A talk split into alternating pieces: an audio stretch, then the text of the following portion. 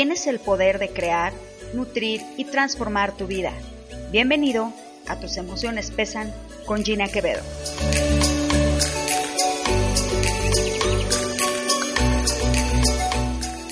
Este es el episodio número 19.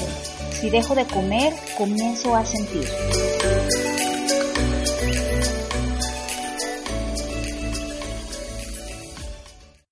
Bienvenidos al podcast de Tus emociones pesan. Es un gusto enorme que el día de hoy me prestes tu valiosa atención. Mi nombre es Gina Quevedo, este es nuestro episodio número 19 y estoy segura que te va a gustar y ayudar mucho. En esta ocasión hablaremos de un tema que es recurrente cuando alguien se está recuperando de un desorden alimenticio. Te explico. En muchas ocasiones las personas comen con el objetivo de evitar sentir o con la esperanza de, entre comillas, bloquear algo que tienen en su mente y corazón. Digamos que quieren sepultar un hecho o situación determinante en sus vidas que ocurrió en el pasado o que viven en el presente a través del abuso de la comida, o bien, como en el caso de las personas que padecen de bulimia o anorexia, mediante conductas como purgas, limitar la ingesta de comida o de darse atracones. Los desórdenes alimenticios son causados por una combinación de factores genéticos de personalidad y de influencia social entre muchos, muchos otros motivos. Sin embargo, un punto en común que la mayoría de las personas que he conocido en mi vida personal y profesional tienen en común es la dificultad de expresar, procesar y de asimilar las emociones que sienten. Y esto no aplica solo a quienes desafortunadamente viven con una enfermedad de este tipo, sino a la gran mayoría de los seres humanos.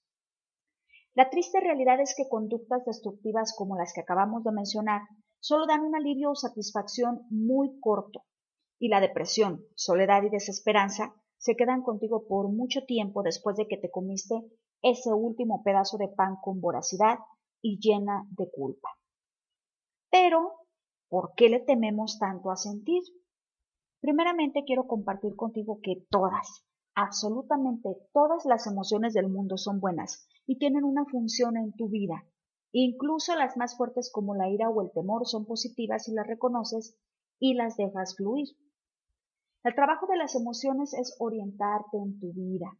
Digamos que son una brújula que está dentro de ti para guiarte en el mundo externo, en tus relaciones y tu vida cotidiana.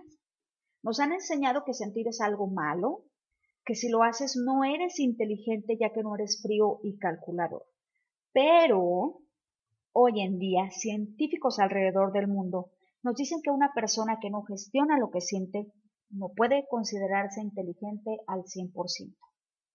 Yo te pregunto, querida amiga, ¿qué pasaría si decidieras experimentar el sentir sin miedo? Recuerdo que mientras impartía uno de los talleres de tus emociones pesan, una de las asistentes nos comentó, híjole, Ahora ya no voy a tener un pretexto para estar mal si saco de mi vida mi obsesión por la comida. Y esta frase se relaciona como no tienes idea con todo este concepto de sentir y vivir a plenitud todos los estados emocionales que somos capaces de experimentar. Bien, ¿y qué puedes hacer para sentir en vez de comer? Quiero sugerirte los siguientes pasos. ¿Lista? Número uno. Pregúntate a lo largo del día cómo te sientes emocional y físicamente. Esta es una herramienta súper útil puesto que muchas veces pasamos por la vida de la mañana a la noche sin saber siquiera cómo nombrar eso que tenemos en el pecho. Así que ponte atención cada que lo recuerdes y te sorprenderás de la capacidad de sentir y percibir que tienes. Número 2. No trates de evitar el sentir. Te voy a dar un ejemplo gráfico, ¿va? Imagina que tienes una pelota inflable, te metes a una alberca y tratas de mantener esa pelota debajo del agua con todas tus fuerzas. ¿Qué es lo que pasa?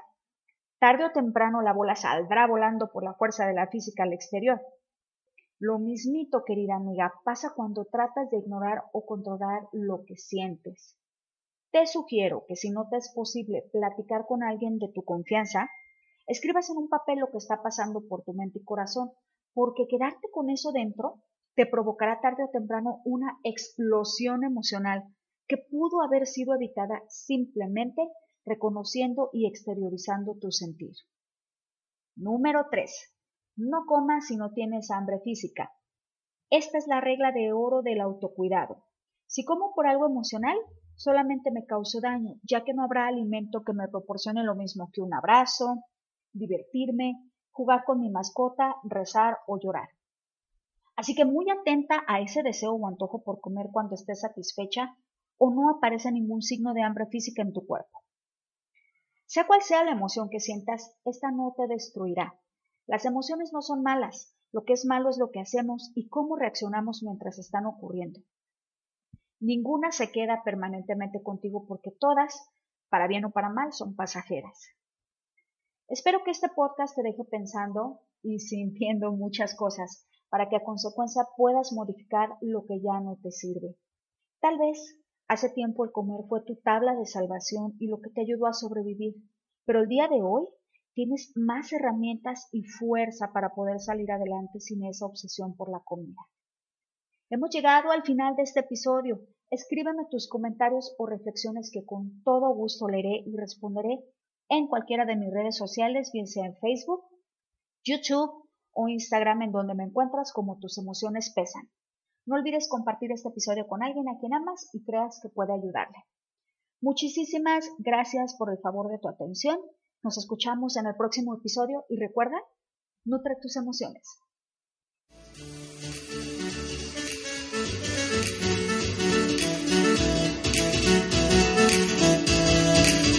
Quieres reaprender a confiar en ti y a disfrutar de la comida, visita www.tusemocionespesan.com.